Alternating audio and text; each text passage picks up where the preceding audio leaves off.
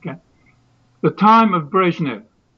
Exactly 30 years ago, Leonid Brezhnev, General Secretary of the Communist Party and virtual President of the Soviet Union, died. It's not so strange that the attitude in Russia towards him changed for the better in recent years. Firstly, Brezhnev's political era was divided into two parts.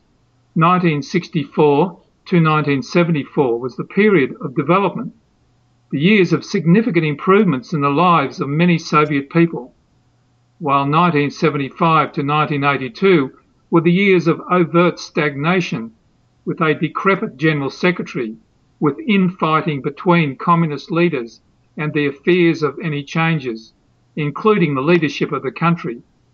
So they persuaded Brezhnev to remain in his post longer and longer. It's said that Brezhnev was unpretentious in his relations, rather conservative and committed to a policy of détente and peace. Under his leadership, there was no imprisonment for anti-communist expression. Such people were deprived of their citizenship and allowed to leave the country. But at the same time, the Soviet Union made two huge mistakes, which were to lead, in the end, to its collapse. The sending of troops to Czechoslovakia in August 1968 and to Afghanistan in December 1979. Brezhnev built many factories. The Soviet Union became the second industrial power in the world.